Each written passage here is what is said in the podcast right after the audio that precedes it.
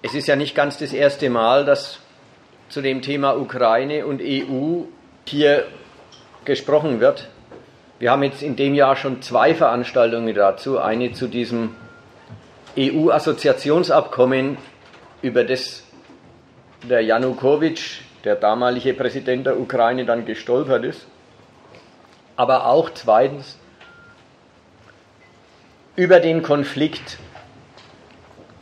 mit Russland um den Besitz der Ukraine, um die zum Westen oder darf Russland beanspruchen, dass es sein nahes Ausland ist und deswegen ihm da ein Vorrecht zusteht. Es ist schon zweimal davon geredet worden. Jetzt ist die Absicht heute mal es anders anzugehen, nämlich lassen wir die Sache einfach mal stehen. Ja, es findet jenseits der Rechtfertigungen, jenseits der Begründungen, warum Russland das nicht darf und warum der Westen das darf und einer Würdigung der Begründungen. Jenseits dessen befassen wir uns mal mit den Mitteln der Auseinandersetzung. Lassen wir einfach stehen, ja, es findet ein Kampf um den Einfluss und die Herrschaft auf und die Herrschaft über Osteuropa statt. Es gibt eine Auseinandersetzung um die Frage, Gehört die Ukraine zum Westen oder gehört sie Russland? Oder darf Russland da auf einem besonderen Einfluss bestehen? Der Kampf findet statt von Russland aus mit der Besetzung der Krim, mit dem Schüren des Aufstands in, äh, in, im Osten der Ukraine, in dem Donbass, und vom Westen her mit der Unterstützung, der Rückendeckung für die Kiewer Regierung ursprünglich auch mit dem ziemlich vom Westen unterstützten und arrangierten Umsturz in der Ukraine, auch mit dem militärischen Aufmarsch rund um den russischen Machtbereich rum, NATO-Manöver in der Ukraine, NATO-Truppen äh, im Baltikum, im Schwarzen Meer und mit dem allgemeinen Aufrüstungsbeschluss, den die NATO gefällt hat. Der Hauptpunkt des Kampfes im Augenblick ist allerdings ja, der sogenannte wirtschaftliche. Die Regierungen in USA und Deutschland vor allen Dingen, die sind da sehr die Vorreiter, beide, aber auch die übrigen EU-Staaten, die da mit dran sind, haben gesagt, sie wollen, was sie fürs Werk der russischen Waffen erklären, nicht mit eigener heißer Kriegführung beantworten. Sie wollen nicht zu den Waffen greifen, sondern sie wollen Russland bestrafen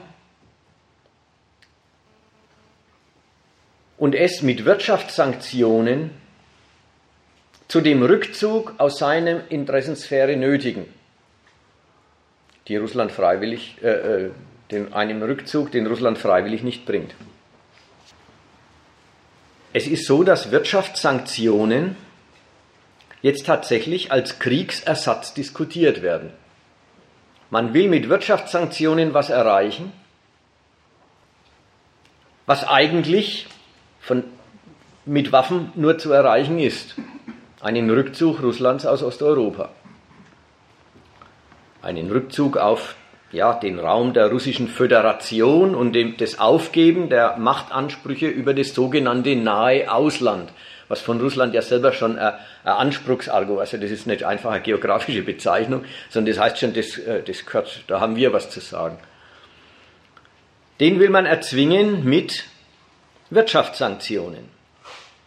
Interessant ist, dass die Mächte, die das tun, also im Wesentlichen die EU und die USA, dass diese Mächte ihren Wirtschaftssanktionen die Aufgabe stellen, aber irgendwie auch die Leistung zutrauen, sowas herbeizuführen. Den anderen Staat so zu schwächen, dass er sich das außenpolitische Auftreten, das er für sein Recht hält, nicht mehr leisten kann. Mit diesen Wirtschaftssanktionen, mit den ökonomischen Kampfmaßnahmen stoßen die Regierungen im Inland auf wenig Widerspruch. Speziell Leute, die früher oder heute noch den Grünen anhängen, haben überhaupt kein Problem damit, den Zweck der Kampfmaßnahmen zu billigen, bloß weil die als unblutige Wirtschaftskriegsmittel daherkommen. Krieg würden sie ablehnen, aber Wirtschaftskrieg, da hat man kein Problem damit, da muss man, da muss man auch da nicht so kleinlich prüfen, ob man den Zweck eigentlich billigt. Oder anders gesagt, der Zweck ist sowieso gebilligt. Der einzige Einwand wäre ja eh bloß der Aufwand, die Kosten für den Krieg gewesen, die Risiken, die damit verbunden sind. Und so wird an der Stelle mal was gemacht, wo man wirklich sagen muss, schauen wir uns das mal genauer an. Was die Grünen vor 20 Jahren gefordert haben, Außenpolitik mit Mitteln von Wirtschaftssanktionen statt mit Bomben und Granaten. Friedliche Außenpolitik. Dieses, äh, wie soll man sagen, das Experiment wird durchgezogen kann man Kriegsergebnisse oder sowas ähnliches wie ein Kriegsergebnis mit Mitteln der wirtschaftlichen Strafmaßnahmen herbeiführen. Protest gibt's, halblaut nur. Man will ja nicht unpatriotisch sein von Seiten der deutschen Wirtschaft. Muss man erstmal sagen, kein Wunder. Die haben ja die Lasten dieser ökonomischen Kriegführung zu tragen. Ihre Wachstumseinbußen, ihre Geschäftsverlust, geschäftlichen Verluste sind ja kalkuliertes Kriegsmittel bei der ganzen Geschichte. Also von der Seite und vom Handelsblatt, dem Sprachrohr dieser Richtung, da gibt es einerseits viel Verständnis für Russland und andererseits den Vorwurf, was hier geschehe, wäre ein Missbrauch der Wirtschaft. Missbrauch der Wirtschaft für politische Zwecke. Aber wie gesagt, nur halblaut, so richtig, äh, so richtig Front machen gegen äh, die Sanktionspolitik wollen sie auch nicht. Deswegen jetzt heute das Thema. Wie ist es, wie funktioniert es eigentlich, dass die Wirtschaft, der Waren und der Kapitalverkehr zwischen den Nationen eigentlich das, was man als den friedlichen Verkehr kennt, dass das als Waffe Verwendung finden kann. Und in welchen Händen ist es eine Waffe und gegen Gegner welcher Art funktioniert die Waffe? Das Weitere, was dabei geprüft werden soll, ist die Frage, ist dieser Gebrauch der Wirtschaft als ökonomisches Kampfmittel, wie manche beklagen, wirklichen Missbrauch der friedlichen Wirtschaft. Oder anders, was sagt der Gebrauch der Wirtschaft als Waffe? Über den internationalen Austausch von Gütern und Geld, von dem die Welt nach wie vor mit Ricardo, das ist ein alter englischer Ökonom, Austausch von Güter und Geld, von dem die Welt nach wie vor mit Ricardo meint, es sei eine Art internationale Arbeitsteilung, bei der sich jedes Land auf das konzentriert, was es am besten kann. Also dazu jetzt eine erste These. Der Gebrauch der internationalen Wirtschaftsbeziehungen als Waffe, ihr Umschmieden zu Waffen, gibt es nur, weil sie von vornherein welche sind. Die Wirtschaftsbeziehungen werden nicht erst durch Abbruch und Entzug, denn das ist ja, was man mit Sanktionen macht, durch Abbruch und Entzug zum Machtinstrument von Staaten, sondern sie sind von Anfang an Machtinstrumente. Fangen wir mal vom Phänomen her an. Was sind denn Sanktionen? Sanktionen sind der Gebrauch der friedlichen Wirtschaftsbeziehungen zur Schwächung und Schädigung des Partners, des Handelspartners. Und zwar dadurch, dass man ihm diese Beziehungen entzieht, dass man den Wirtschaftsverkehr abbricht, teilweise oder ganz. Insofern ist klar, einen anderen Staat kann man mit Wirtschaftssanktionen bloß schädigen, wenn er in, in wirtschaftlichen Beziehungen steht. Es, man möchte sagen, es ist direkt trivial. Während der Zeit des Kalten Kriegs gegen den alten Ostblock oder heute gegen Nordkorea hilft sowas nichts. Die haben nicht viel Beziehungen, die kann man auch nicht viel schwächen durch den Abbruch. Nur Staaten, die, die sich zu diesem kapitalistischen Weltwirtschaftssystem bekennen, die sich einordnen in die Ordnung, die in der durch die Benutzung des Weltmarkts, durch den Austausch mit anderen, durch die Benutzung der Reichtumsquellen anderswo und dadurch, dass sie ihre eigenen für auswärtigen Gebrauch zur Verfügung stellen. Nur solche, muss man erstmal sagen, kooperativen, systemgemäßen Staaten zum heutigen Kapitalismus. Nur solche Staaten kann man mit sowas überhaupt treffen. Darauf setzen die Europäer und die USA, wenn sie gegenüber Russland den Verkauf von auch militärisch nutzbaren Dual-Use-Gütern jetzt verbieten. Was wird eigentlich bei Sanktionen benutzt? Es wird die Abhängigkeit, in die sich andere von einem begeben, dadurch, dass sie in Benutzungsverhältnisse eintreten. Die Abhängigkeit, in die sich andere von einem Land begeben, die wird als dessen Schwäche ausgenutzt. Dass sich das andere Land an die Beziehungen gewöhnt hat, dass es die Lieferungen braucht, dass es die Exporte, die laufen, nötig hat. Für die Reproduktion des, der eigenen Wirtschaft und damit des eigenen Landes. Das wird als dessen Schwäche benutzt. Und das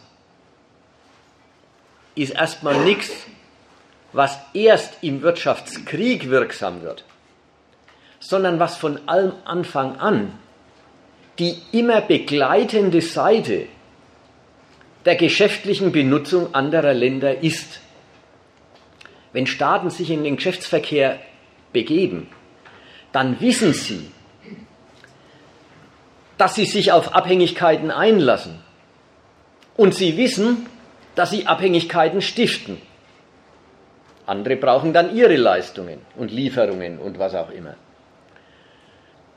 Und dass sie Abhängigkeiten stiften, ist gewollt und bezweckt. Und dass sie Abhängigkeiten eingehen, ist immerzu das begleitende Problem aller internationalen Geschäftsbeziehungen. Im Wirtschaftskrieg wird eigentlich das ganze Verhältnis bloß geständig, was im Wirtschaftsfrieden die dauernde Begleitung des ja, Waren- und Kapitalverkehrs ist. Und es ist ja auch kein Wunder. Schließlich sind Staaten höchste Souveräne, die stehen nicht wie ein Geschäftsmann in einem kapitalistischen Land unter dem Gesetz des Landes, sondern sie sind selber höchste Souveräne. Sie lassen sich auf den Verkehr mit anderen bloß ein, um sich selbst zu nutzen. Also um dem eigenen Land um der eigenen Nationalökonomie einen Zuwachs an Reichtum, an Geldverdienen zu sichern und damit sich selbst als Macht gegenüber anderen Mächten zu stärken. Nur deswegen lassen sie sich überhaupt auf den Verkehr ein. Sie lassen sich auf Konkurrenz ein, aber nur um sie zu gewinnen. Und sie lassen sich auf Konkurrenz nur unter der Bedingung und nur so lange ein, wie sie die Sache für sich für vorteilhaft halten. Die Beziehungen sind also per se dauernd prekär.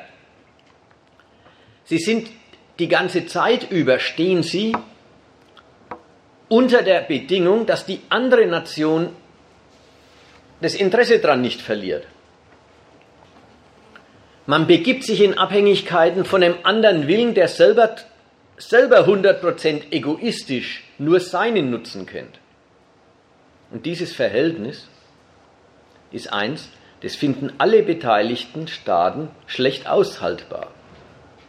Aushalten mögen sie die Abhängigkeit von dem Willen und dem, der Vorteilsrechnung der anderen Seite eigentlich bloß, wenn sie die andere Seite im Griff haben. Deswegen strebt jeder Staat mit dem Handel, den er betreibt, danach, den politischen Willen der anderen Seite unter Kontrolle zu bringen, zu bestimmen, sich in die politische, in die Staatsräson, in die politische Kalkulation der anderen Seite so einzubeschreiben, dass die andere Seite jenseits jeder, jenseits der Nutzenerwägung gar nicht mehr anders kann, als den Abhängigkeiten zu entsprechen, die eingerissen sind. Jeder Handelspartner versucht den anderen von sich abhängig zu machen und jeder Handelspartner wehrt sich gegen die Abhängigkeit, in die er selber durch den Verkehr gerät und sucht trotz Verkehr seine Souveränität, seine Handlungs- und Entscheidungsfreiheit zu wahren. Deswegen ist immer mit den Geschäftsbeziehungen ein, ein Ringen um die Benutzung der Geschäftsbeziehungen als Mittel der Beherrschung und Kontrolle der Partnerstaaten verbunden. Wenn also jetzt die Wirtschaft bewusst und zielstrebig, und zwar durch Abbruch der Beziehungen, als Instrument der Schädigung eingesetzt wird, als Instrument der Schwächung eingesetzt wird, dann wird da nicht ein unschuldiger, friedlicher Verkehr missbraucht für ganz was anderes, sondern dann wird der Verkehr, der die ganze Zeit stattfindet, weil die Kontrolle des Partners, die Unterordnung des Partners nicht gelingt, jetzt geständig. Er ist immer schon ein Ringen um Kontrolle und Beherrschung der anderen Seite. Man muss sich mal daran erinnern, wie der Frieden aussieht. Europa kauft Russland Öl und Gas ab und nimmt auf der Basis ganz selbstverständlich in Anspruch, wenn wir euch euer Öl und Gas abkaufen, also eine Gelegenheit zum Geldverdienen geben, dann dürft ihr es auch nicht übel nehmen, wenn wir euch in eurem Umkreis einen Partner nach dem anderen abspenstig machen und auf die EU orientieren. Das ist so ein Fall von, da ist die Wirtschaftsbeziehung die Basis auf der man es für eine Selbstverständlichkeit erklärt, dass die andere Seite einen Machtzuwachs der EU nicht übel zu nehmen hat. Von der EU her, selber her, schaut das ganze Ding genau umgekehrt aus. Wir kaufen euch Öl und Gas ab, okay. Aber das darf nie zu einer Abhängigkeit führen, in der die politische Handlungsfähigkeit der europäischen Mächte vermindert, begrenzt, beschnitten wird. Es gibt seitdem, seitdem Öl und Gas aus Russland gekauft wird, gibt es die Debatte, werden wir da nicht abhängig? Und zu dieser ganzen, ja, zu dieser billigen, günstigen, beständigen Energieversorgung von Russland her gibt es deswegen jede Menge Bemühungen, die Bezugsquellen für Öl und Gas zu diversifizieren, also nicht nur von Russland zu kaufen, sondern aus ganz anderen Weltregionen auch noch, und die Energiequellen selber zu diversifizieren. In der Hinsicht hat auch, haben auch die Windräder ihre imperialistische Dimension. Wir hatten das vor einem Vierteljahr oder wann hier, und das war ganz klar, die Energiewende hat auch die Seite, bloß keine Abhängigkeit aufkommen lassen vom politischen Willen anderer. In dem Fall vom politischen Willen Russlands. Also nach beiden Seiten hin. Man kauft Öl und Gas, man hat also eine Beziehung, man benutzt dem anderen und man nutzt den an, dem anderen. Natürlich, man benutzt die andere Seite, die liefert Öl und Gas günstig und man nutzt der anderen Seite, man gibt ihr was zu verdienen. Aber das gleich begleitet mit für euch hat die Beziehung Abhängigkeit zu bedeuten. Für uns darf die Beziehung auf keinen Fall Abhängigkeit bedeuten. Und in diesem Sinn ist ja auch das Assoziationsabkommen der Europäischen Union mit der Ukraine ein schönes Beispiel dafür, dass Handel und Wandel und die Gelegenheit, Geschäfte zu machen, jedenfalls von der EU her, ganz unbedingt mit dem Standpunkt der Kontrolle und der Oberaufsicht verbunden ist. Also nach dem Muster, wenn ihr Ukrainer schon zollfrei in die EU exportieren können wollt, haben sie ja eh nicht so sehr viel zum Exportieren. Wenn ihr schon durch europäisches Kapital benutzt und kapitalistisch entwickelt werden wollt, dann müsst ihr euch aber auch der EU ganz und gar verschreiben, ihr Rechtssystem übernehmen und euch von der EU ja, beaufsichtigen lassen, ob ihr alles richtig macht. Ihr müsst die Westorientierung in euer Staatsräson ganz grundsätzlich aufnehmen. Das ist die Bedingung dafür, dass ihr eben nach Europa exportieren dürft, dass ihr von Europa alles geliefert kriegt, was ihr zahlen könnt und dass ihr eben an europäisches Kapital rankommt, sofern eu europäisches Kapital Lust hat, bei euch zu investieren. Insoweit eben ist der Geschäftsverkehr zwischen den Staaten immer schon eine Herrschaft- und Kontroll- und Aufsichtsfrage.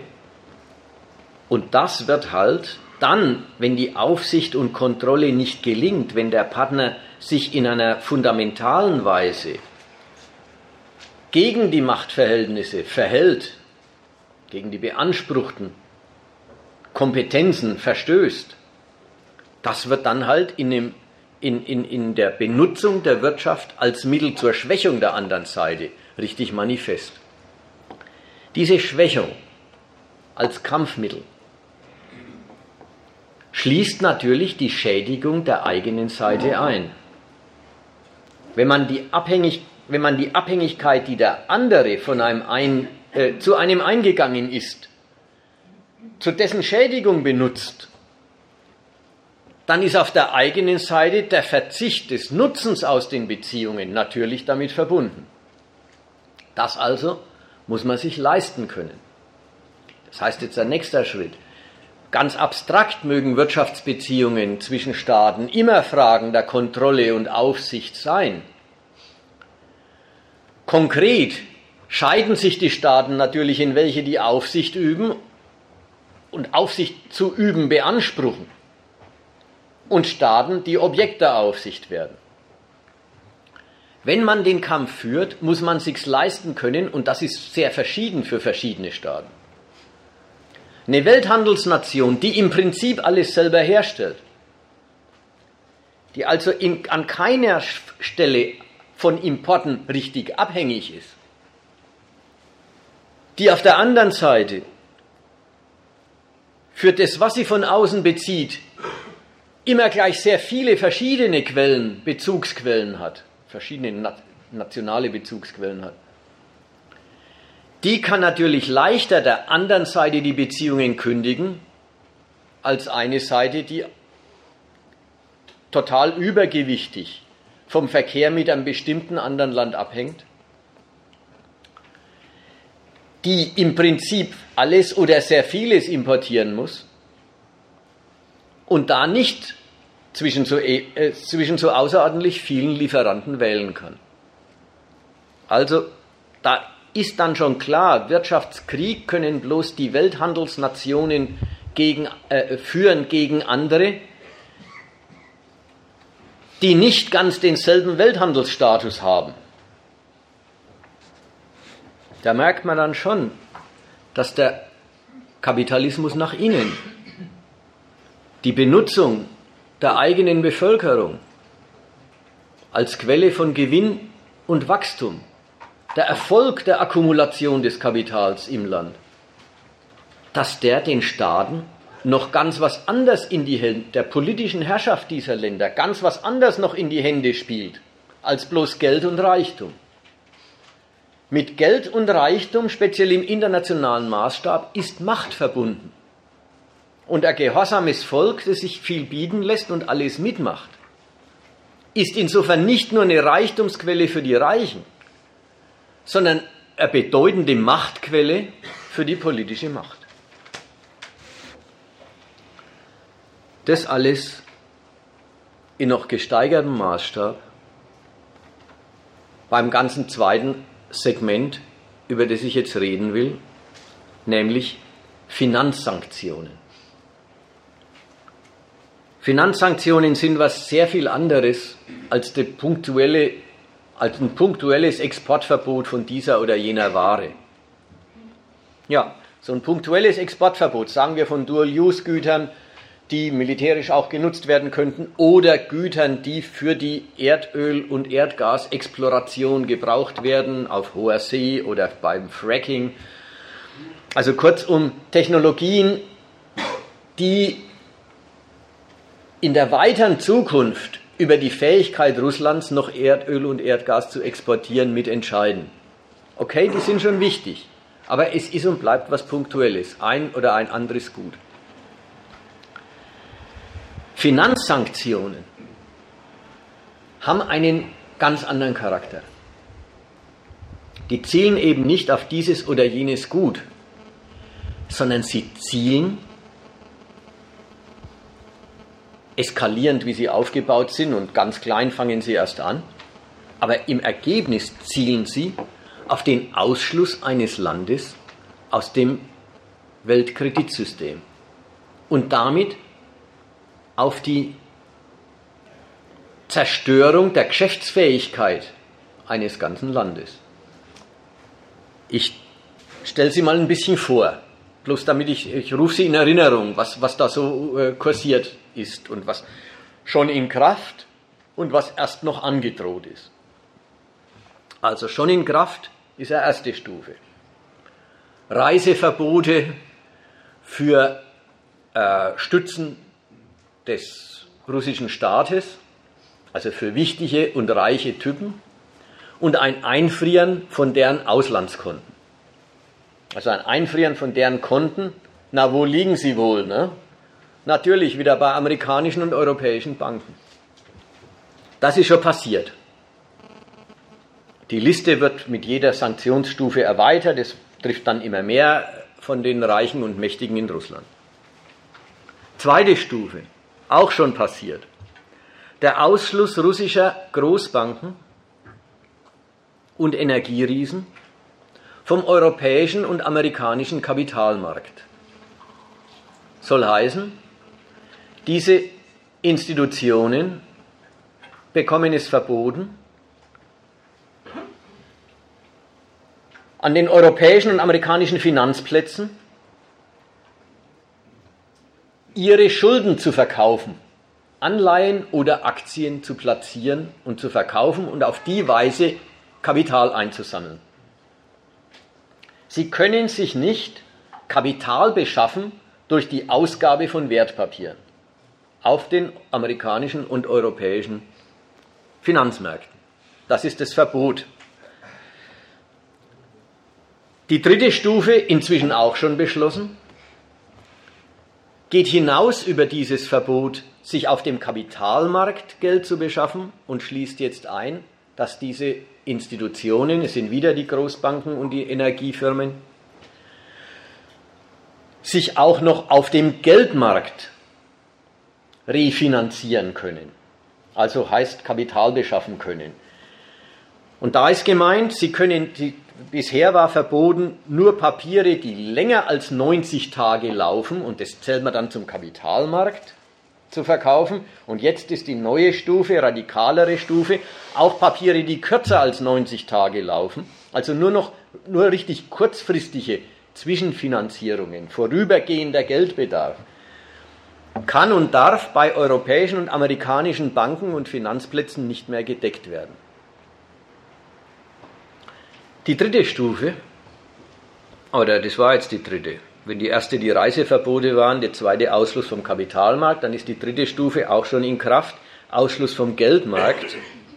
Die vierte Stufe, die wird gegenwärtig diskutiert, von Großbritannien inzwischen gefordert, von allen möglichen Seiten immer neu ins Gespräch gebracht, gestern, vorgestern in der Frankfurter Allgemeinen Zeitung lang diskutiert, könnte, sollte man Russland nicht von dem SWIFT-System ausschließen. SWIFT-System, SWIFT ist eine Organisation, die organisiert den globalen Zahlungsverkehr zwischen den Banken indem sie einfach die Buchungen global von einer Bank zur anderen elektronisch zur Verfügung stellt. Es ist das elektronische Zahlungssystem des Weltfinanzwesens. Und die Zeitung schreibt, hat eine Art Monopol in der Hinsicht. Diese Institution sitzt in Belgien und jetzt wird vorgeschlagen, eben Russland von der Teilhabe an diesem System auszuschließen. Und ich sage es gleich vorweg, ich komme da nochmal drauf zurück, aber ich sage es gleich vorweg, und damit vom internationalen Zahlungsverkehr zu trennen. Übrigens, das ist alles auch keine Zukunftsmusik. Im Fall Iran ist es schon angewendet worden. Und es hat das Land auf Barzahlung von seinen Außenverkehrsgeschäften und auf Barterhandel nennt man das. Das heißt Gut zu Gut Tausch zurückgeworfen. Was natürlich für ein Land, das äh, mit der Welt äh, in tausenderlei Geschäftsbeziehungen steht, unmöglich ist. Ein extremer letzter Punkt wäre,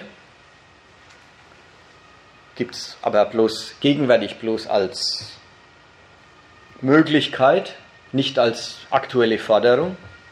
Aber man merkt, das ganze Sanktionswesen ist auf Eskalation angelegt. Es bedeutet am Anfang dem Gegner schon, was der eigentliche Gehalt der ganzen Geschichte ist, aber Schritt für Schritt wird der Gehalt verwirklicht. Und der extremste Punkt wäre, und er zeigt nochmal, was im heutigen Kapitalismus äh, an, an positivem Verhältnis von Staaten unterstellt ist, wenn sie miteinander konkurrieren. Der extremste Punkt ist, man könnte auch noch die russische Zentralbank vom Zahlungsverkehr der Zentralbanken ausschließen. Und das hieße dann, die Zentralbank selber kann nicht mehr an Devisen rankommen und sie kann, das ist ganz interessant, sie kann auch die Devisenreserven, die sie besitzt, nicht mehr verwenden, weil die besitzt sie natürlich in der Form von Wertpapieren der anderer Staaten und die löst ihnen niemand mehr ein. Insofern muss man wirklich sagen, es wäre eine komplette Enteignung der Zentralbank einer anderen Nation. Wie gesagt, das ist erst eine Möglichkeit. Vorläufig ist die Diskussion der nächsten Stufe Ausschluss von dem SWIFT-System. Schauen wir mal, was die Sachen leisten. Nehmen wir einfach das Einfrieren der Auslandskonten. Der erste Schritt, fast noch symbolisch. Es betrifft nur, was weiß ich, zunächst 30 Leute, inzwischen vielleicht 60 Reiche.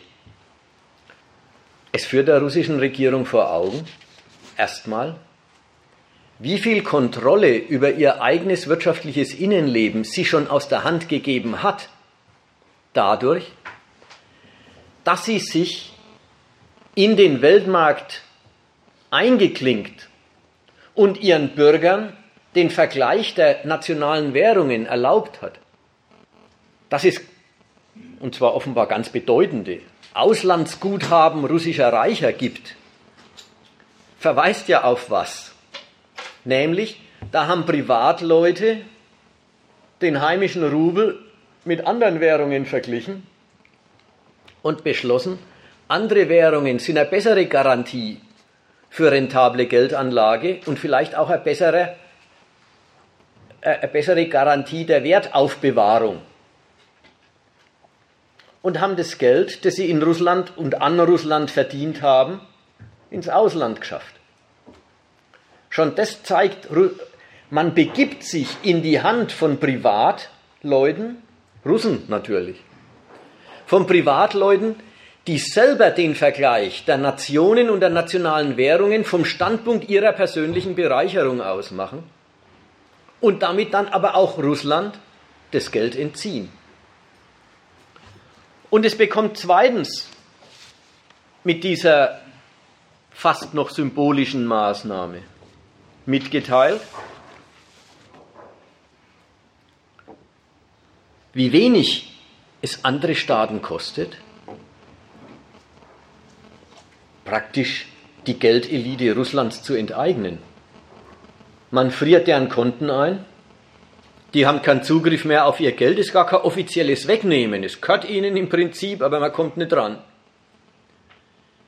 Es ist also mit einem einzigen Erlass, mit, einer einzigen, mit einem einzigen politischen Beschluss, ist die teils landflüchtige, teils nicht landflüchtige Geldelite zu enteignen und das Geld ist für russischen Gebrauch definitiv verloren. Die Stufe 2 und 3, ich fasse die zusammen, also Ausschluss der Großbanken vom Geldmarkt genauso wie vom Kapitalmarkt schneidet diese Geldhäuser der, vom internationalen Finanzmarkt und damit von der internationalen Kreditierung ab. Das ist ganz immanent und erstmal ganz oberflächlich gesehen für die natürlich ein ziemlicher Hammer, weil die sind in diese Kreditbeziehungen längst involviert. Sie haben also längst Auslandsschulden. Sie arbeiten längst mit Kredit anderer Banken im Ausland. Wenn Sie jetzt davon abgeschnitten werden, dann heißt es für Sie, Sie müssen, und wenn man Kredit hat, dann muss man den Kredit ja immer bedienen und tilgen. Sie müssen bedienen und tilgen und es nicht auf die Weise, wie man das normalerweise bei internationalen Kreditbeziehungen tut, dadurch, dass man einen neuen Kredit aufnimmt, dadurch, dass man den Kreditverkehr fortschreibt, Kreditverkehr ist generell auf Wachstum und Aufrechterhaltung, nicht auf Rückführung angelegt. Die werden jetzt gezwungen, ihre Kreditaufnahme zurückzuführen, also wirklich Geld hinzulegen, und zwar nicht als Investitionen, sondern um ihren eigenen Geschäftsbetrieb auf ein, auf ein kleineres Niveau zurückzubringen. Das beschränkt natürlich auch ihre Kreditvergabe nach innen, überhaupt ihre Kreditvergabefähigkeit, damit ihr, ihr Leistung für die russische Wirtschaft. Und damit entzieht man dem Land eigentlich das kapitalistische Geschäftsmittel schlechthin. Kredit ist überhaupt die Quelle des Wachstums. Kapitalismus funktioniert nicht so, dass habgierige Geizkragen einen Gewinn machen und den in eine große Schatulle stecken und ewig warten, bis er groß genug ist, dass man eine neue Fabrik hinstellen kann. Da hätte er zu tun und da hätte er sehr langsam wachsen, der Kapitalismus. Kapitalismus funktioniert eben nicht so, dass das Wachstum und die Investitionen nach Maßgabe des schon verdienten Geldes getätigt werden, sondern das Wachstum und Investitionen nach Maßgabe der in Aussicht stehenden Geschäftsgelegenheiten getätigt werden. Und die Mittel für die Investitionen werden per Kredit aufgetrieben. Am Kapitalismus den Kredit entziehen heißt wirklich ihm, ja, wenn wir vorhin bei Dual-Use-Gütern waren, ihm das Universal-Use-Gut entziehen. Das, wovon überhaupt alles abhängt. Die, dritte Stufe, äh, die vierte Stufe, die diskutiert wird, noch nicht beschlossen ist, äh, die, den Ausschluss vom SWIFT-System habe ich vorhin schon gesagt, schneiden Russland überhaupt vom internationalen Zahlungsverkehr ab. Auch das.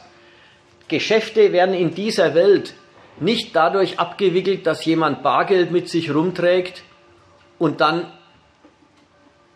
ein Hochofen oder ein Kriegsschiff oder eine Ölförderanlage kauft. Das läuft alles über einen bargeldlosen Zahlungsverkehr, über Buchungsakte bei Banken.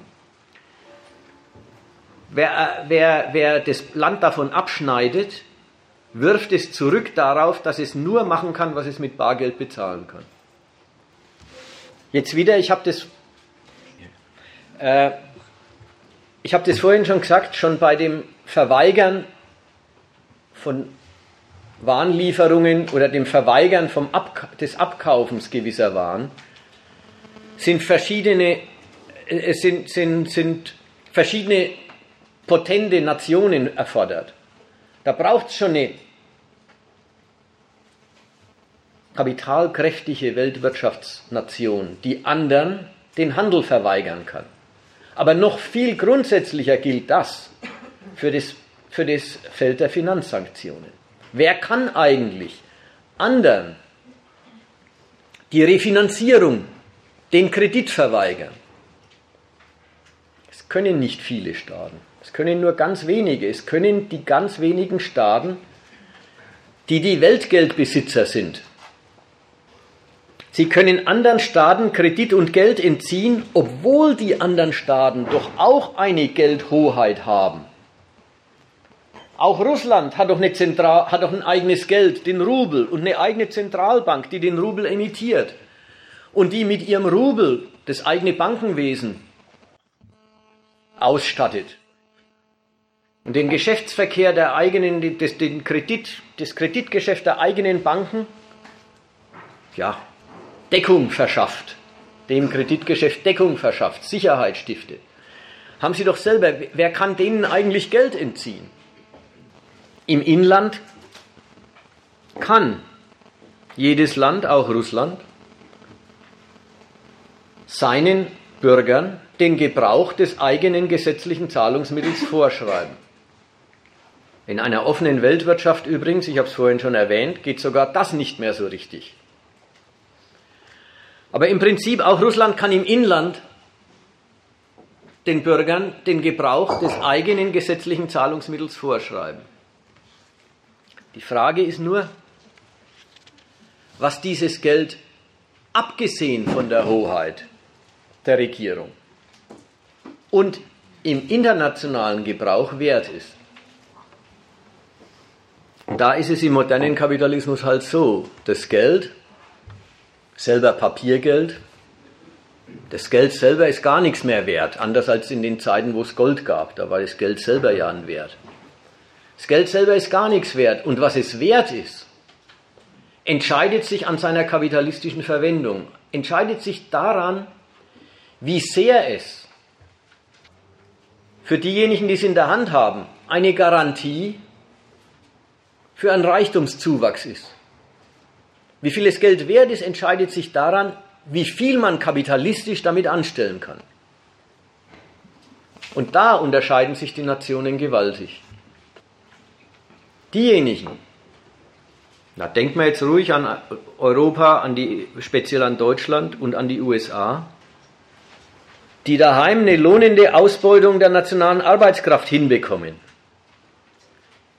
die mit den Resultaten dieser Arbeit auf dem Weltmarkt langfristig Erfolg haben, Exportnationen sind und anderen Nationen immer zu Geld abzunehmen verstehen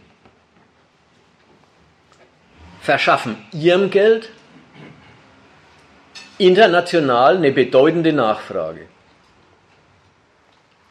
Geldbesitzer anderer Länder wollen dieses Geld haben, brauchen dieses Geld, teils zum Einkaufen, teils zum Investieren auf diesem, äh, auf diesem interessanten Kapitalstandort, auf dem sich so vieles lohnt. Und mit dieser stabilen internationalen Nachfrage verschaffen sie ihrem Geld eine Qualität, die sich gar nicht in der relativen, quantitativen Aufwertung gegenüber anderen Währungen erschöpft, sondern die qualitativ was anderes ist. Dieses Geld, deswegen heißt es dann auch Weltgeld, die Weltgelder, dieses Geld ist im internationalen Verkehr der Repräsentant des kapitalistischen Reichtums, der Reichtum selber. Dollar besitzen heißt in aller Welt alles sich erschließen zu können. Das gilt für den äh, äh, argentinischen Peso nicht. Das gilt auch für den Rubel nicht. Im Verhältnis zu den Geldern, die Weltgelder sind, sind die anderen Gelder von Nationen eigentlich bloß lokale Stellvertreter davon lokale Versprechen auf den Besitz von Geld, der aber erst noch einzulösen ist. Und dessen Einlösung immer zu eine fragwürdige Sache ist. Banken brauchen die Weltgelder, um ihr Kreditgeschäft als international solide zu beweisen. Sie müssen Kredit aufnehmen in Geldern, die definitiv Kredit besitzen, die eben nicht bloß Versprechen auf Geld, sondern die Geld sind. Und diese Rolle haben eben nur ganz wenige Gelder erreicht. Der Euro und, die, und der Dollar sind die beiden großen davon und der, äh, der Yen und das englische Pfund und der Schweizer Franken sind kleinere Ausgaben davon. Und nicht nur Banken, am Schluss brauchen auch andere Staaten diese Gelder. Nämlich um die Austauschbarkeit ihrer Lokalwährung gegen wirkliches Geld garantieren, sicherstellen zu können halten Sie sich, leisten Sie sich, kaufen Sie sich zusammen Devisenreserven. Na und in welchen Geldern wohl? Na wieder in Dollar und Euro. Devisenreserven, mit denen Ihre Zentralbank für die Werthaltigkeit ihrer Lokalwährung einstehen kann. Am Schluss braucht die ganze Welt die Schöpfungen der europäischen und der amerikanischen Notenbank. Alle Welt braucht diese tja, papiernen Schöpfungen als die Repräsentanten des wirklichen Reichtums. Und es spielt den Ländern, die diese stabilen, in aller Welt gebrauchten Gelder emittieren, eine ungeheure Macht ein. Nämlich die sind in der Lage, wirklich durch politischen Beschluss, sei es des Finanzministers, sei es des Notenbankchefs, durch politischen Beschluss Reichtum zu schöpfen. Überall sonst ist die Schöpfung bloß die Schöpfung von Zahlungsmitteln. Und je mehr sie schöpfen, desto weniger ist es in der Regel wert. Das nennt man dann Inflation und, und, und wenn es schlimm wird, galoppierende Inflation. Da schöpfen die Zentralbanken in Argentinien zum Beispiel vor einem Jahrzehnt endlos viel Geld und es wozu führt, naja, dass es halt nichts mehr wert ist. Diese Länder können Geld schöpfen und es ist was wert, weil alle Welt es braucht und alle Welt durch seine Nachfrage diesem Geld Kredit gibt. Und weil alle Welt diesem Welt Geldkredit gibt, gibt umgekehrt dieses Geld aller Welt Kredit. Wie schaut es aus? Ja, eben. Dollar und Euro sind die Sicherheitsreserven fremder Zentralbanken. Die fremde Zentralbank hat also Kredit, weil sie Dollar und Euro besitzt. Insofern gibt Dollar und Euro der fremden Zentralbank Kredit. Dollar und Euro geben fremden Banken Kredit, indem sie als die sichere Bank ihre Reserven gelten. So kommt das Ulkige zustande, dass die Schulden der Länder mit dem Weltgeld die Sicherheit der anderen Staaten sind. Denn, nochmal, Devisenreserven werden ja nicht in Bargeld gehalten in der Regel, nicht in Bündeln von Dollar oder Euros, sondern Devisenreserven werden gehalten in den Währungs, äh, in den Wertpapieren, in der Regel in den Staatsschuldpapieren der jeweiligen äh, Nationen, die diese Gelder besitzen. Also mit ihren Schulden geben die Amis dem, der Welt Kredit. Und die anderen Länder brauchen Kredit und haben bloß Schulden. Das ist schon die Voraussetzung dafür, dass man anderen Ländern den Kredit abschneiden kann. Dass man andere Länder vom Kredit abschneiden kann. Das kann Mexiko mit Russland nicht machen. Schließlich ist dann noch der nächste Gag, der sich oben drauf setzt, aber, aber ganz selbstverständlich ist. Für die Länder, die die Weltgelder besitzen, die Länder, die die Weltgelder besitzen, sind dann auch die Nationen, die die weltweit international wichtigsten Banken besitzen und Finanzplätze, die auf ihrem Territorium sind, also unter ihrer Jurisdiktion, sodass politische Beschlüsse dieser Länder für diese weltweit wichtigsten Banken dann auch gelten. Und nicht nur das, sie haben unter ihrer Hoheit obendrein auch noch die technische Infrastruktur des internationalen Zahlungsverkehrs, können also wieder mit einem politischen Beschluss ein anderes Land aus dem internationalen Zahlungsverkehr ausschließen. Und mit ihren Computern und in ihren Überwachungstechniken können sie auch noch jeden, jede Zahlungsabwicklung äh, in der ganzen Welt immerzu im Auge behalten und darauf aufpassen, dass auch niemand ihre Sanktionsbeschlüsse verletzt. Wenn die USA und die EU, und die brauchen sich dann schon, sich zusammentun für finanzpolitische Repressalien, dann können sie ihre nationalen Geld- und Kreditsysteme mit dem globalen Finanzsystem einfach in eins setzen. Ihre nationalen Geld- und Kreditsysteme sind das globale Finanzsystem. Vorerst jedenfalls. In Dollar und Euro werden ca. 90 Prozent der internationalen Finanzierungen abgewickelt, das heißt der Kredite, die so vergeben werden. Fast 90 Prozent der globalen Devisenreserven werden in diesen Geldern gehalten. Knapp 80 Prozent der internationalen Zahlungen werden in diesen Geldern getätigt.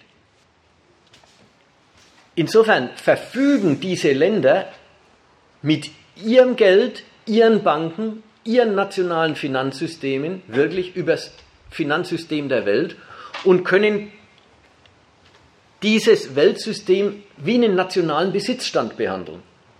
Sie sind es, die andere Staaten zu ihm zulassen, sie sind es, die andere Staaten von ihm ausschließen. Alle Staaten, die sich am globalen Kapitalismus beteiligen, machen sich tatsächlich vom Wohlwollen dieser entscheidenden Geldmächte abhängig.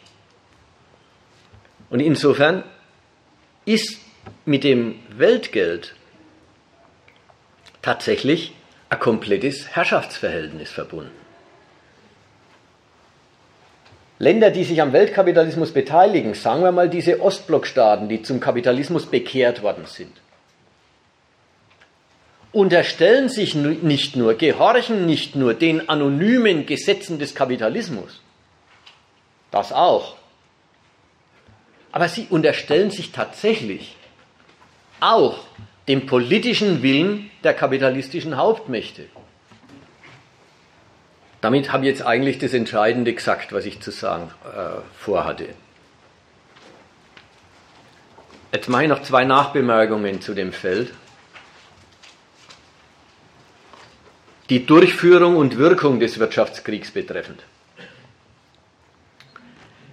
Die eine solche, der erste Nachtrag bezieht sich auf die Frage, ob und wie die Sanktionen wirken. Vorgestern in dem von schon erwähnten Artikel über diesen Ausschluss Russlands von dem SWIFT-System in der Frankfurter Zeitung, den hier, der geht folgendermaßen los. Die Sanktionen der westlichen Staaten gegen Russland fruchten nicht. Präsident Wladimir Putin unterstützt die russischen Separatisten in Donetsk und äh, Luhansk weiterhin. Ja, so fangen die an, fruchten nicht. Das ist wie wenn man in einem Schießkrieg sagen würde, wir haben die ersten Bomben geworfen, der Feind kapituliert nicht, also nützen sie nichts. Da wird überhaupt nicht ernst genommen, dass auch Wirtschaftskrieg eine Auseinandersetzung ist, ein Krieg. Da macht die eine Seite äh, eine Schädigung und die andere wehrt sich. Die gibt nicht, die streckt nicht gleich die Waffen. Krieg dauert eine Weile einfach mit dem ersten Schuss sagen, wenn der nicht sitzt, war der Krieg ein Fehler oder war, war, äh, war, war es wirkungslos. Es ist Blödsinn. Die Sanktionen wirken und sie wirken längst viel mehr und viel schneller und härter, als ihr Gehalt den Buchstaben nach verlangt. Und es hat auch seinen Grund. Da wird zum Beispiel beschlossen, eben, manchen Russen wird das Auslandskonto eingefroren. Oder es wird beschlossen, okay, die russischen Banken dürfen, sich, dürfen keine Anleihen und Aktien mehr an den europäischen Kapitalmärkten verkaufen. Und es wird gleich dazu gesagt von deutschen Politikern öfters, und das macht sie nicht gleich geschäftsunfähig. Sie können sich nach wie vor kurzfristig refinanzieren Und äh, außerdem können sie sich noch anderswo refinanzieren. Es macht nur den Kredit teurer und knapper. So sowas zum Beispiel. Ne? Stimmt sicher alles. Nur Finanzsanktionen haben auch die Seite, dass sie eben aufs Finanzwesen wirken.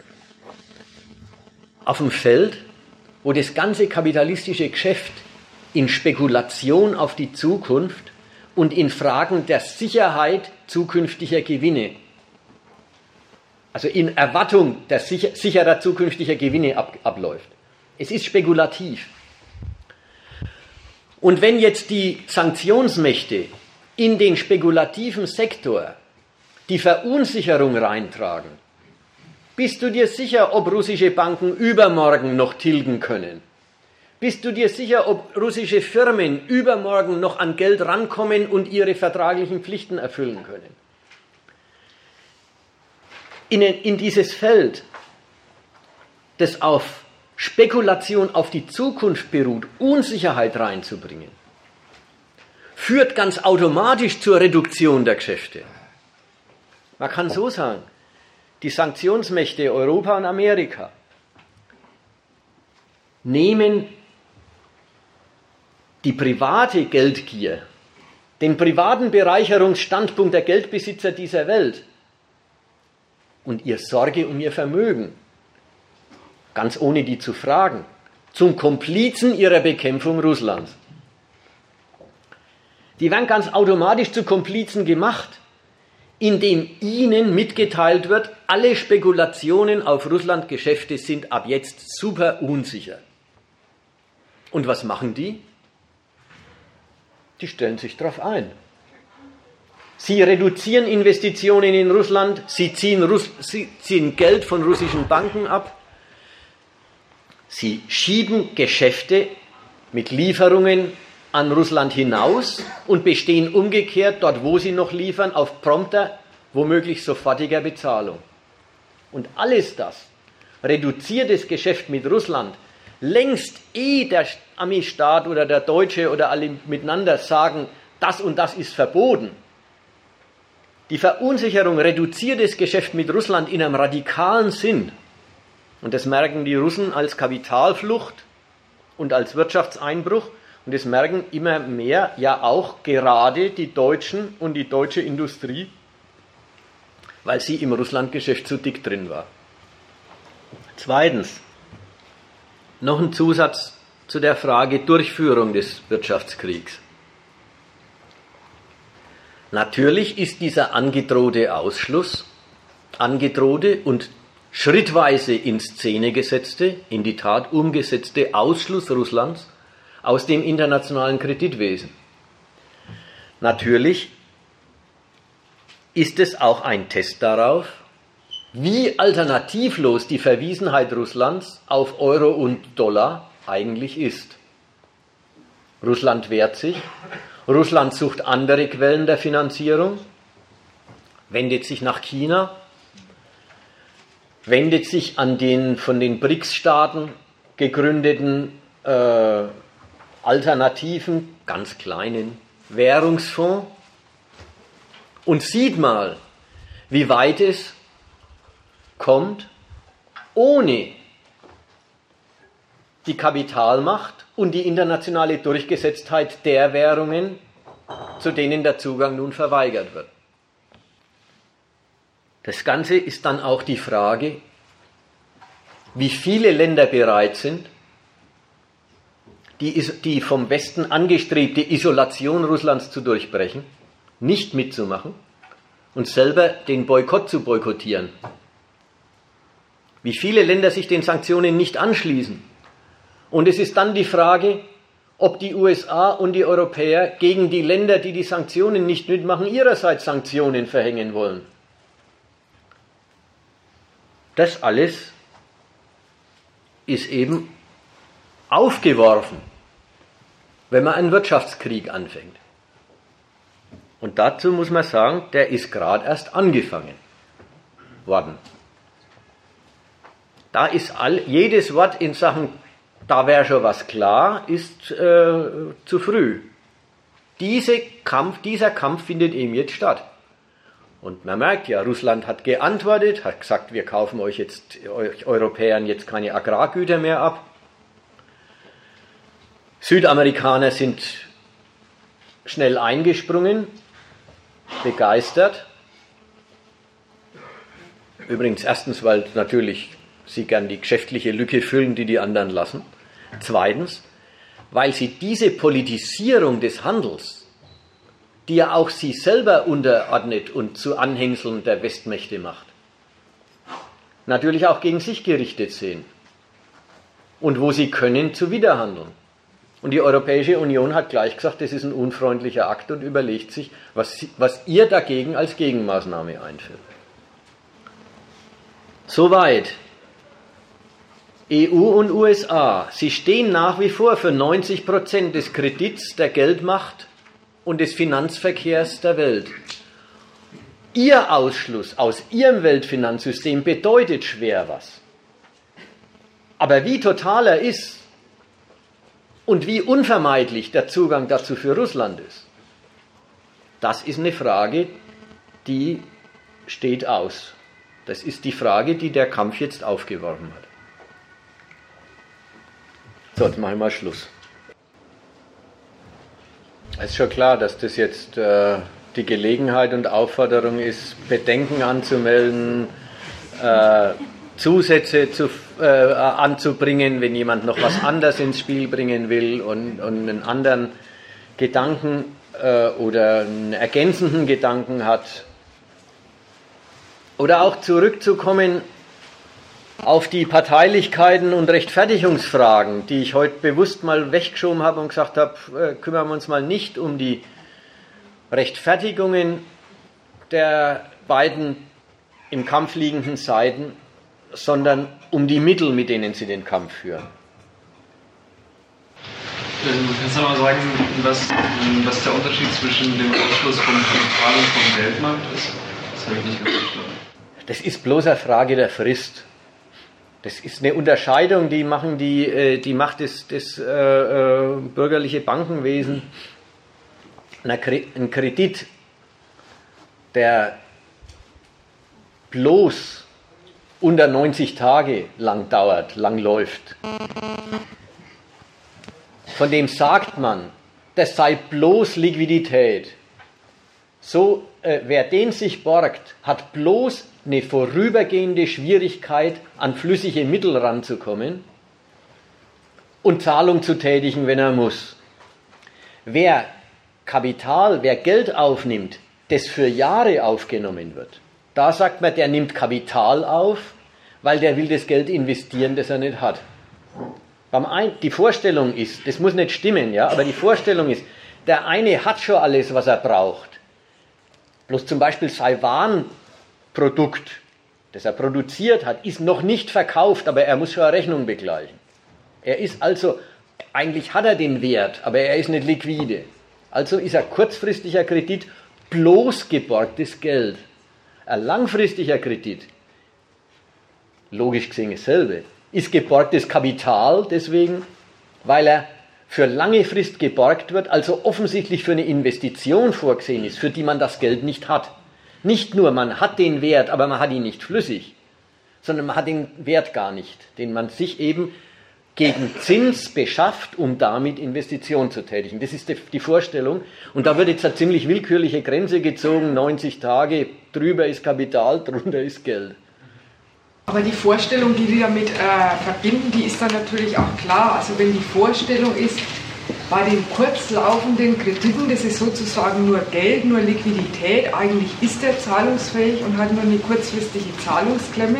Deshalb nimmt man das erstmal aus. Wenn gesagt wird, wir machen eine mehrstufige Sanktion, Sanktionen, fangen Sie bei den langlaufenden an, die Sie mit Kapital bezeichnen, Ausschluss vom Kapitalmarkt mit der Vorstellung, ähm, da werden die in dieser Hinsicht geschädigt, aber kurzfristig können sie sich noch refinanzieren. Und wenn man noch eine Stufe draufsetzen will, schließt man sie sozusagen davon dann auch noch aus. Bringt man sie näher an die Geschäftsunfähigkeit, ja. ja. Hinten wollte wer was sagen? Äh, kann, kann ich das so allgemein zusammenfassen? Diese sogenannten Wirtschaftssanktionen zielen doch darauf ab, die andere Seite die Knie zu zwingen, also die Kapitulation. Ist es so gesehen eine Kriegsführung jetzt mit wirtschaftlichen Mitteln. Und das müsste auch bedeuten, dass die Seite, die diesen Wirtschaftskrieg via Sanktionen eröffnet hat, auch schon das durchgespielt hat. Naja, die andere Seite kann ja jederzeit, bevor sie sich in die Knie zwingen lässt, einfach die Mittel wechseln. wechseln. Also steckt doch da das Zeug äh, drin zu einem Krieg, wie er allgemein definiert wird, mit Waffen. Ja, ja. Man kann den Satz, den Gedanken auch nochmal anders aus, äh, ausdrücken. Der, äh, der Wirtschaftskrieg äh, wenn, äh, ist ein Mittel, Gegenstaaten, die sich im kapitalistischen Weltmarkt äh, bewähren wollen, die den für sich nutzen, nutzen bisher, bloß da, dadurch sind sie angreifbar, und letzten Endes, die ihn auch weiterhin nutzen wollen. Ein Staat, der sagt, er, er hat es satt, er hat jetzt verstanden, dass für ihn kommt, springt da nichts raus, äh, der ist damit letzten Endes auch nicht mehr gut zu treffen. Insofern setzt Insofern setzt diese ganze äh, Weise, Russland zu schädigen und zu bekämpfen, eigentlich auf den konstruktiven Willen Russlands zum Mitmachen an, diesem, an dieser Weltwirtschaft. Das ist das eine. Das, aber das eine. Und das andere ist, ja, äh, der Übergang zum Waffenkrieg, zum heißen Krieg, wäre schon diese Rechnung aufgeben. Dann wirklich die Schießwaffen in, in Betracht zu ziehen. Und da macht die NATO ja nun Folgendes. Sie sagt, sie will den Übergang nicht machen. Aber sie stellt abschreckend sicher, dass Russland ihn nicht so leicht machen kann. Sie ja schon postiert. Da kommen jetzt dieses, da kommt, da hat dann der Aufmarsch im Baltikum und in der, in der, im Schwarzen Meer äh, und so weiter seine Rolle. Aber das ist ja gar nicht so ohne. Das heißt ja, äh, kurz zusammengefasst, die EU und die, die USA oder NATO und was dazugehört, die kalkulieren mit einem richtigen Krieg gegen, gegen Waffengang gegen Russland. Da muss man jetzt schon auch mal andersrum sagen, äh, die, die wollen jetzt dieses Mittel. Die wollen die Schädigung und die wollen die Bestrafung und die wollen die Schwächung Russlands mit diesem Mittel und sie setzen dabei auf ein Russland, das eben zum Kapitalismus bekehrt ist, das an dieser Weltwirtschaft mitmachen will, das eigentlich dann doch nicht pur um Territorium und Macht kämpft, sondern eigentlich um Anerkennung kämpft, das geltend gelassen werden will von den anderen Großmächten als Großmacht. Und äh, insofern ist da der Standpunkt, das wäre alles praktisch bloß der Vorlauf zum Schießen. Äh, das wäre übertrieben. Ja, das ist nicht der Punkt. Nein, denen, ja, ja, denen ist völlig klar. Also Abschreckung tut wieder Not. Das ist ja auch das Moment von die NATO hat, äh, die NATO ist ein bisschen wieder auferstanden. Es gibt die Organisation und die Mitglieder der NATO, die schon eigentlich seit einiger Zeit nicht mehr wissen, wozu, wozu sie dabei Mitglied sind, haben jetzt erst einmal wieder, äh, sind wieder aufeinander verwiesen. Ja, die Abschreckung, die wollen sie. Aber sie wollen jetzt auch nichts anderes als die Abschreckung. Ich sage, sie, sie müssen aber logischerweise damit kalkulieren, weil wenn sie nicht völlig, äh, da nicht alle Möglichkeiten durchspielen, müssen sie auch die Möglichkeit gedanklich zumindest und strategisch durchspielen. Was ist unser Ziel? Es ist ja prinzipiell Russland in die Knie zum Kapitulieren, zum Nachgeben zu bringen. Wenn die merken, dass sie wirtschaftlich da völlig in die Knie gehen, könnte ja Russland dann sagen, nee, so weit lassen sie es nicht kommen. Das ist ein Kriegsgrund mit Waffen. Und dass er auch deshalb dann dass die NATO und so weiter da schon so ein bisschen in Gefechtsbereitschaft bringen. Um Russland zu, zu zeigen, also auf den Gedanken braucht er schon gleich gar nicht kommen. Ja. So ist von mir gedacht gewesen. Aber vielleicht ist es eine Frage, ob man das mit den Wirtschaftssanktionen wirklich so betrachten soll. Ich will nichts dagegen sagen, dass das nicht stimmt, ja, aber mhm. mit der Argumentation und wenn man sich die Härte der Wirtschaftssanktionen anschaut, dann merkt man doch schon, was für eine Bereitschaft da drin steckt, nötigenfalls auch militärisch einzugreifen. Ja. Also das finde ich, höre ich ein kleines bisschen raus, vielleicht stimmt es ja auch nicht, dass man also die große Härte der Wirtschaftssanktionen im Übergang zum militärischen Waffeneinsatz sieht. Und dann muss man doch aber vorher erstmal. Ich sehe da gar, gar nicht so einen großen Unterschied. Ja, aber warte mal, ich wollte was zu den hm. Wirtschaftssanktionen sagen, weil wenn die Wirtschaftssanktionen schon so gedacht sind, die sind Russ sollen Russland so schädigen, wie es ein militärischer Einsatz täte. Also man will sie wirklich mit Wirtschaftssanktionen in, sie, in die Knie zwingen und als Nation äh, so schädigen, dass sie zum Einwenden gezwungen sind. Dann sagt das schon alles. Ja, kein Einspruch. Was kursiert ja auch immer so, der, so die, die Ansicht, äh, was ich halt so in, den, in der Presse so aufschnapp, ja, so ein Wirtschaftskrieg, das sei ja noch eine, eine recht humane Angelegenheit und ist ja meilenweit von, von einem richtigen Krieg entfernt. Und das, das denke ich, stimmt so nicht. Da ist aber, glaube ich, das war das, was die Susanne sagen wollte. Da ist, glaube ich, dann der, die Antwort drauf, äh, aber freilich, das ist ganz nah an dem militärischen Krieg, gar nicht die richtige Antwort. Sondern das sollte doch von Anfang an jetzt heute auch der Beweis sein, dass angefangen von der von dem, äh, der so, sogenannten friedlichen Wirtschaftsbeziehung, die schon keine friedliche Wirtschaftsbeziehung ist, die schon den anderen ähm, beeinflussen, äh, richten und nach den eigenen Bedingungen herrichten will, bis zu äh, diesen Sanktionen, äh, dass das gewalttätige ähm, Angelegenheit gegen die anderen ist, das dann, ähm, jetzt habe ich mich verlabert, sagen wollte ich, sagen wollte ich, äh, wenn das erst schlimm werden soll darüber, dass es ein Waffengang wird, und man sich drunter überall äh, immer beruhigt, dann hat man die Härte von diesem Wirtschaftskrieg äh, nicht geschnallt. Also muss man denen auch damit kommen und nicht sagen, aber pass frei auf, der Waffengang ist auch noch angelegt.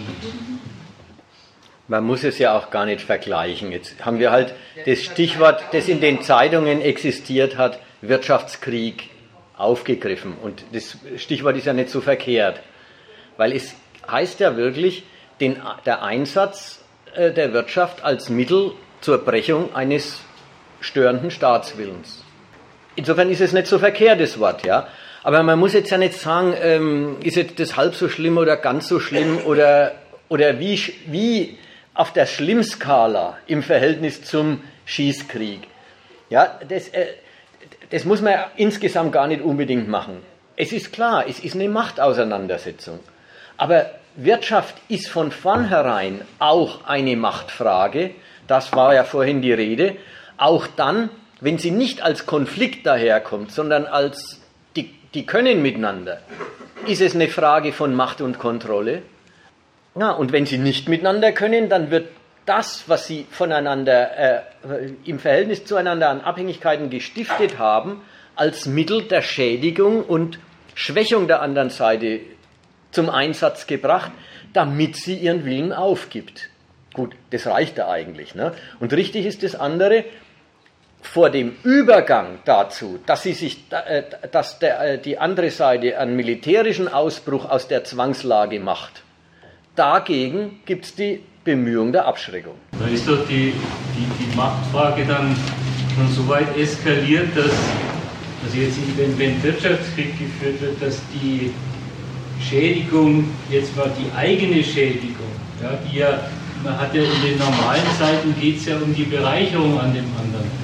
Dass doch offensichtlich die eigene Schädigung, also es gibt ja auch immer dann so Aufrechnungen wie, naja, es sind ja nur 3%, was wir an sozusagen rausholen von den Russen, die sind doch viel mehr geschädigt. Also da geht das Bedenken ja schon mit ein, dass es ja faktisch auch gibt. Aber offensichtlich ist dann der Übergang schon passiert zu sagen, naja, dann, dann wird die eigene Schädigung auch in Kauf genommen. Also die, die Schädigung des ständigen Reichtumszuflusses aus dem anderen Land. Ja. Also so viel Ernst ist in der Krieg Wirtschaftskriegführung schon drin, dass die Schädigung der eigenen Seite äh, der Preis ist für den Kampf. Vielleicht ist das Russland äh, militärisch noch viel zu stark, dass man da nichts riskieren will. Denn die militärische Macht zu zeigen, das tut man ja überall auf der Welt, dass man an allen möglichen Orten präsent ist. Und äh, der Ukraine-Konflikt war noch gar nicht da. Da äh, hat man sich um das Russland aufgestellt, um zu demonstrieren, dass man eben Macht hat und äh, dass man Raketenschilder dort stationiert, die woanders hin, die, im Nahen Osten gerichtet sein sollen, aber darüber genauso reichen könnten. Und ja, mit dem, ja, mit dem Wirtschaftskrieg, das fällt mir jetzt nicht mehr ein, vielleicht kommt es wieder. Also es findet die ganze Zeit über schon und ganz unabhängig vom Fall Ukraine, das Jetzt wird mir erstmal wieder eingefallen, äh, bei dem Wirtschaftskrieg äh, will man vielleicht auch zeigen, äh, wer Ersagen hat und dass man auf der Welt eben Ersagen hat, vielleicht Russland noch dazu in die Knie zwingt, und so, um, um zu demonstrieren, wie stark man ist und dass sie alle Staaten äh, da unter, unterzuordnen haben und, und mitzumachen haben. Ich finde, da hat er doch ähm, das Argument gesagt, warum äh, der heiße Krieg, der Schießkrieg keine Alternative zum Wirtschaftskrieg ist, weil da ist, da ist eine Atommacht, ähm, wo man eben den Schießkrieg nicht so leicht machen kann. Und der Wirtschaftskrieg eben wegen der Abhängigkeit von Russland vom Weltmarkt so gut greift. Es gibt zwischen, zwischen, dem, äh, zwischen dem Endkampf gegen die atomar bewaffnete russische Macht und dem, meinetwegen, dem Beschränken auf wirtschaftliche Maßnahmen, gibt es tausend Zwischenschritte.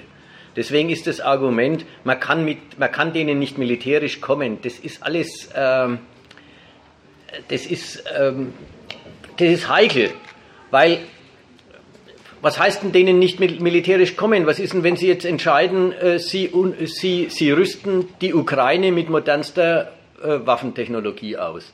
Dann haben sie immer noch keinen Atomkrieg gegen Russland geführt. Aber sie haben eine, äh, eine militärische Auseinandersetzung äh, oder sie betreiben, dann betreiben sie eine militärische Auseinandersetzung, die sie auf sehr viel niedrigerer Stufen leider auch jetzt schon fördern.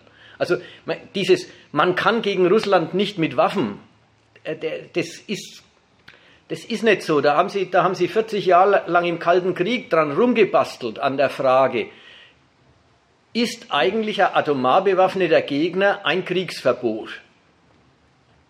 Und ihre Antwort war nein. Man muss es nur richtig machen. Natürlich muss man die andere Seite nicht zum Abschießen der ganzen Atomraketen auf amerikanische Städte reizen. Das nicht. Aber Militär hat noch tausend andere Möglichkeiten zwischen atomarem Endkampf und Nichtstun. Also das, deswegen, deswegen ist das Argument, man kann da nicht, äh, das ist so ganz nicht haltbar. Ansonsten ist so viel ja richtig, ja, man, man, man geht von dem Umstand aus, das ist eine bedeutende Macht und die kann man so einfach auch nicht wegpusten. Auf der einen Seite, auf der anderen Seite, es findet eine beständige Demontage des militärischen Werts der Russen statt. Da gehört ja hin die erwähnte, das erwähnte Raketenabwehr in Polen und Rumänien und so weiter. Ja, ja, wenn man wenn man ein paar Atomraketen abfangen kann, dann wird das Kräfteverhältnis von Angriff und Verteidigung schon gleich anders. Also tut man's. Man kreist sie ein, man gewinnt Länder, die früher Bündnispartner äh, und Teile der, Teile der Sowjetunion oder Bündnispartner waren, gewinnt man als NATO-Staaten und stellt Militär an den Grenzen auf. Ja, das ist natürlich ein militärisches Einschnüren. Das ist nicht nichts tun, aber das ist auch nicht gleich schießen. Das ist ein Arbeiten daran, dass die Militärmacht Russland, die, sie, die es ist, weniger wert ist. Also weniger Handlungsfreiheit hat, weniger militärische Optionen hat und damit auch von denen, die sie handhaben, also von der russischen Staatsführung, weniger frei als Mittel russischer Selbstbehauptung oder russischer Zwecke benutzt werden kann. Da kann man ja auch an das denken, was der Obama selber gesagt hat, ja, dass er jetzt gesagt hat, er will keinen heißen Krieg. Und das mit dem Wollen ist da, glaube ich, schon. Ja, kalten. Äh, er will keinen kalten Krieg, genau. Äh, das mit dem Wollen ist da schon ernst zu nehmen, weil den Kalten Krieg, den haben sie ja gewollt praktiziert bis an den Punkt des heißen Kriegs fast hinan, mit einem Gegner, der noch ganz anders aufgerüstet war als das Russland heute. Weil sie haben ja schon 20 Jahre von den Bemühungen äh, des Kleinmachen Russlands, der Abrüstungsverhandlungen, wo sie es tatsächlich geschafft haben, denen einen ganzen Teil von ihren Machtmitteln abzukaufen. Und daran merkt man, glaube ich, schon, dass jedenfalls der Punkt, Russland besetzt die Ukraine und mischt in der äh, Russland besetzt die Krim und mischt in der Ukraine mit, für die jetzt nicht der Punkt ist, wo sie sagen, das ist der Übergang, wo man sagt, äh, zum tatsächlichen Einsatz von Gewaltmitteln, das ist es dem Westen nicht wert, aber es ist es im Westen in jedem Fall wert, mit den Wirtschaftssanktionen den Gegner zu schwächen und da ja auch einige äh, eigenen Risiken in puncto, wie es mit dem amerikanischen oder hauptsächlich mit dem europäischen Wirtschaftswachstum dann ausschaut. Das Stichwort kein, kein neuer kalter Krieg ja, hat, hat zwei Betonung, Bedeutungen. Die eine Bedeutung ist, der Respekt und die Ehre des großen Feindes, um den man nicht rumkommt, gegen den man also bloß einen an die Zähne bewaffneten Waffenstillstand hinbringt, der 40 Jahre gehalten hat. Von 1945 bis 90. Grob. Die Seite, der alte Feind ist es nicht mehr. Dazu gehört auch, man stellt sich gar nicht mehr von gleich zu gleich zu dem anderen Bösen, sondern man stellt sich von Anfang an drüber. Wenn die Sprüche machen wie Russland muss für seine Völkerrechtsverletzung einen Preis bezahlen, ja, so reden die, dann hat es gleich den Charakter, wir sind die Richter, die sind die Gerichteten. Wir sind die Wächter der Ordnung, die sind die Beaufsichtigten. Und Russland soll sich gefälligst in die Rolle des Beaufsichtigten, was es nicht tut, fügen. Also da, da stehen die, die stehen da ganz anders dazu. Das hat aber nach der anderen Seite kein neuer Kalter Krieg auch den Ton, es ist oder soll jedenfalls, bis auf weiteres jedenfalls, nicht sein, die äh, Auseinandersetzung auf Sein und Nichtsein. So, und da ist jetzt, und zwar gerade gegenüber einem Land, das ja gar nicht mehr der Systemgegner, die, die, die ganz unvergleichliche Ausnahme sein will, sondern ein Land, das in, in der von den Amis dominierten kapitalistischen Weltwirtschaft mitmachen will, dem Land gegenüber ist die Idee mit dem Wirtschaftskrieg erstmal die für die jetzige Lage von den Akteuren offenbar für zweckmäßig befundenste Weise der Schädigung. Man trifft es bei was, was doch eigentlich sein Programm ist. Du hast doch ausgeführt, dass die Sanktionsregime ihren Wirtschaften einiges zumuten. Mich würde der Aspekt nur interessieren, Sie muten doch auch in Ihrem Weltgeld einiges zu. Sie haben doch eigentlich den Anspruch, dass es universelles Zugriffsmittel sein soll und schließen jetzt eine ganz wichtige Macht, die immerhin im UN-Sicherheitsrat ist, Mitglied ist, aus. Also sie kriegen kein Geld mehr, kein Kredit, vom Dollar oder Euro werden sie ausgeschlossen. Und das ist dann nochmal eine andere Qualität wie jetzt beim Iran. Die andere Qualität ist erstmal die, die, das Gewicht des Gegners. Ja, absolut. absolut. Und da findet doch die Beschädigung Ihres Anspruchs, den Sie selber untergraben eigentlich, den Aufstand. Ja, auch das ist nicht zu leugnen. Das ist auch, das ist auch der Widerspruch des, äh, des Wirtschaftskriegs, was du sagst, nämlich Euro und Dollar sind die Weltgelder. Das heißt, die ganze Welt steht ihnen zur Verfügung und jeder in der Welt, der die in der Hand hat, äh, soll damit was anstellen können, kapitalistisch. Er soll damit Geschäfte machen können. Und jetzt heißt es, es kommt gar nicht darauf an, dass man Dollar und Euro in der Hand hat, sondern es kommt darauf an, dass man die nicht in der falschen Nation in der Hand hat. Das beschränkt die Benutzung der Währungen, das beschränkt ihre Universalität. Und es ist schon die Frage, ob man ein Land vom Kaliber Russlands ausschließen kann aus, der, aus, dem, aus dem Weltgeschäftsgang, ohne selber die Universalität dieser Weltgelder, die ja auf der, ganz, auf der Benutzung der ganzen Welt beruhen, äh, zu beschädigen. Was ja umgekehrt von den hm, Bekämpften her, die sind ja bemüht, möglichst viel Geschäft jetzt ohne Euro und Dollar abzuwickeln. Die sind bemüht, mit den Chinesen jetzt einen direkten Austausch der Währungen anzufangen. Und es auch noch mit anderen, mit Brasilien, also anderen BRICS-Staaten. Ja, wenn die das erfolgreich machen oder wenn die sich auch, auch über Unkosten und, und Nachteile hinweg aus politischen Gründen dazu entscheiden, wird tatsächlich durch die Kriegführung die Rolle von Euro und Dollar in der Welt untergraben. Mindestens eingeschränkt. Und ja, das trauen die sich halt zu. Risiko ist das Risiko, dass man diese Entwicklung solicitiert, auslöst. Das äh, steckt da absolut drin. der Gedanke ist völlig richtig. Trauen die sich zu und sagen, das ist jetzt wichtig genug, die Machtprobe jetzt äh, anzuzetteln und ja, man begibt sich in den Kampf. Wie der weitergeht, wird man sehen. Die Merkel ist ja immer auf dem Standpunkt, in vier Wochen tun wir die Sanktionen wieder abschaffen. Wenn Russland endlich nachgegeben und äh, äh irgendwie eine Regelung, einer Regelung zugestimmt hat, die wir wollen oder die wir, der wir zustimmen können die haben alle, man merkt auch, die haben alle, haben sie noch ein bisschen den Gedanken, das soll alles auch noch den Charakter Schuss vor den Bug haben. Ja, so im Sinn von, man, man, man will äh, die, die Schädigung dann li am liebsten gar nicht bis zur wirklichen Schädigung, sondern bloß zur Einsicht in die drohende Schädigung und zu äh, äh, kooperativen Lösungen äh, von der russischen Seite, also zu Nachgeben äh, einsetzen. Also man will sie bloß so weit einsetzen, dass sie bloß dazu führt. Ob sie damit durchkommt, das muss man sehen. Jetzt haben sie sich erstmal auf die Schiene dieses Kampfes begeben. Ja. Also was Sie jetzt gesagt haben, da wird sehr viel diskutiert in der russischen Presse. Aha. Und ähm, das werden Sie vielleicht versuchen, ich weiß nicht, also ob es zu etwas eine Alternative gäbe zu den Wirtschaftsaktionen.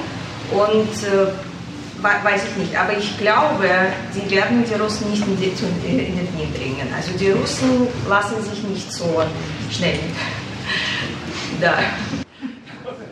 Ja? Also einfach aus, äh, aus einfach aus ähm, auch, auch so muss man auch, ja, auch da muss man sagen. Der, der ja. Putin ist kühl und der traut sich also ganz kühne Lösungen, ja, die keiner erwartet. Das kann passieren, erstens. Aber da, ich wollte was anderes sagen eigentlich. Also was eine wirkliche Schädigung sein kann, ist, äh, in Russland gibt es einen sehr starken Anti-Amerikanismus und auch ähm, anti-europäische Stimmungen. Und in der letzten Zeit lese ich sehr viel im russischen Internet, dass diese Stimmungen immer größer werden und der Hass wächst, auch in der Bevölkerung. Gegen?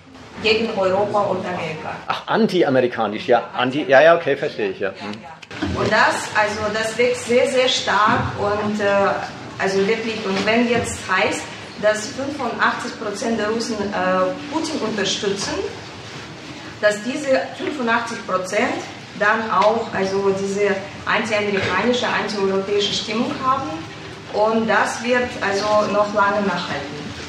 Auch wenn der Wirtschaftskrieg äh, also da mit den Wirtschaftsaktionen zu Ende ist und es zu keinem kalten Krieg kommt oder zu keinem heißen Krieg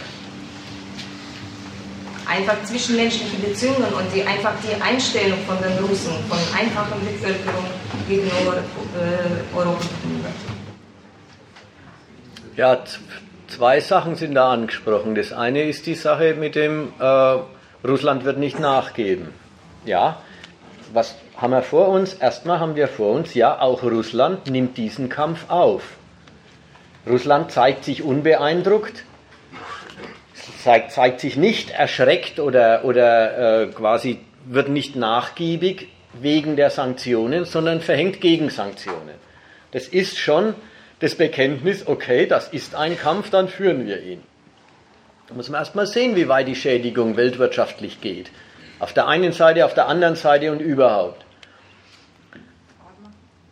Aber letztlich ist es ja so, dass wir eigentlich nicht sagen wollen, Prognosen machen, wen die ganze Angelegenheit mehr schädigt und wer da die erfolgreichere Strategie ähm, fährt, sondern man wollte doch daran klar machen, was die Amerikaner bereit sind und die Europäer aufs Spiel zu setzen. Man kann es umgedreht auch über Russland sagen, dass es auf seinen Anspruch besteht und deshalb mit Sanktionen antwortet, die auch wieder negative Auswirkungen auf Russland haben. Und dann kann man umgedreht auch nämlich nochmal weitermachen und das die ganze Seite der Westen ja auch wieder so beantwortet. Die Versuche von Russland, die Sanktionen zu umgehen und mit ähm, Südamerika Handel zu treiben, was dann wieder den Westen schädigt, dass sich der Westen dann schon wieder neue Sachen überlegt, was man dagegen tun könnte. Also wo man doch merkt, also mehr auf was man hinaus will, da stehen zwei Mächte gegeneinander und mit der Offensive des Westens, den Russland seine Rolle zuzuweisen, dass der Westen da ernst macht, Russen halten dagegen und der Westen äh, gibt nicht nach. Also das ist ja immer imperialistische Auseinandersetzung, sich handelt, wo es keine gute Sache ist, wenn man sich auf die eine oder andere Seite schlägt und schon gleich irgendwie keine passende, also irgendwie eine komische Kritik ist, wenn man sagt, um am Ende ähm, schädigt es die. Das kann man am Ende dazu sagen, dass es sie selber. Wen? Die, sie selber schädigt. Ja. Das war jetzt Ihr Argument nicht. Es war insofern drin, weil ja gesagt worden ist, der Putin wird nicht nachgeben. Ja gut, die Sache, ob er wird, ist, äh, geht uns nichts an. Die Zukunft ist die Zukunft. Und was jetzt ist, ist einfach, Russland nimmt den Kampf auf, macht, hält dagegen und jetzt kommt es halt darauf an, wie die Waffen wirken und wie die, was die Beteiligten für Schlüsse aus den Schädigungen, die jetzt mal unterwegs sind, ziehen. Das ist, da, da brauchen wir nicht weiter reden. Es ist ja eh, also insofern war der, der Beitrag jetzt ja auch wichtig. Ähm, es geht hier nicht darum, dass wir einschätzen, wer hier die bessere Strategie hat und wer hier weiterkommt, sondern hier geht es ein bisschen darum zu zeigen, was dann der Kapitalismus selber und gleich auch der internationale, der globale Kapitalismus, was das für ein Machtinstrument ist. Also das war das eine. Und das andere mit der antirussischen, mit der antieuropäischen, antiamerikanischen Stimmung. Da muss man sagen, das ist halt das Unglück mit den Völkern. Sie folgen einfach ihren Führungen in jedem Scheiß. In dem Fall haben wir schön vor uns, es ist der Konflikt, der bei den Bürgern die Feindschaft schürt, nicht die Feindschaft, die einen Konflikt schürt. Erst kommt der Konflikt und weil dann eben Europa und Amerika gegen was stehen, was in Russland als russisches Recht gilt, werden immer mehr Leute in Russland antieuropäisch. In Deutschland ist es nicht anders. Da war am Anfang die ganze Ukraine-Geschichte sehr unpopulär. Die Bürger haben gesagt, was haben wir da hinten überhaupt verloren und ist uns ist es überhaupt so wichtig mit der Ukraine? Und es gab viele, die haben auch gesagt, hätte man nicht auf russische Empfindlichkeiten mehr Rücksicht nehmen müssen und so zu. Gut, das geht ein paar Wochen ins Land. Dann gab es auch Zeitungsartikel, die sagen, was in Deutschland ein Land von Putin verstehen. Ja, also äh, Und je länger der Konflikt dauert und je mehr Konsequenzen gezogen werden, einerseits NATO-mäßig, andererseits wirtschaftskriegsmäßig, umso mehr Bürger finden sich in Umfragen, die sagen, sie fürchten Putin und äh, äh, verlieren jetzt alles Verständnis. Die Völker sind halt blöd genug. Wenn sie nicht selbstständig sich Gedanken machen, dann machen sie sich immer die Gedanken der Herrschenden. Und wenn die Herrschenden feindselig werden gegeneinander, dann werden es die Völker im Gefolge. Deswegen wäre es ja so wichtig, dass sich die Leute Oppositionelle andere Gedanken machen, in Russland wie hier. Ja, sie machen sich schon andere Gedanken in Russland, aber sie kommen nicht durch. Ja, gut, das ist das andere. Da geht es Ihnen wie uns.